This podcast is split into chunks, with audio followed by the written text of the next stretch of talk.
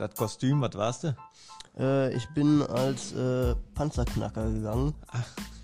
Sehr schön. Ja, Sehr einfallsreich. da gibt es auch noch eine geile Story zu. Die ist äh, mit einem schönen Logistikunternehmen gekommen, was jetzt äh, seit neuestem auf dem Markt ist. Und äh, die kommen dann in ihren privaten Sprinter und äh, hat da bei uns geklingelt und wir haben ja einen Hund. Und dann ist er so abgefuckt gewesen von dem Hund oder hatte so eine Angst vor dem Hund, dass er das äh, Paket und das Carport gelegt hat und selber für mich in meinem Namen unterschrieben hat und ist einfach davon gefahren. Ich habe die Tür aufgemacht und dann äh, fuhr der da mit seinem Sprinter weg. Also ich habe mir, hab ich mir direkt immer eine schöne negative Bewertung reingedrückt bei Amazon.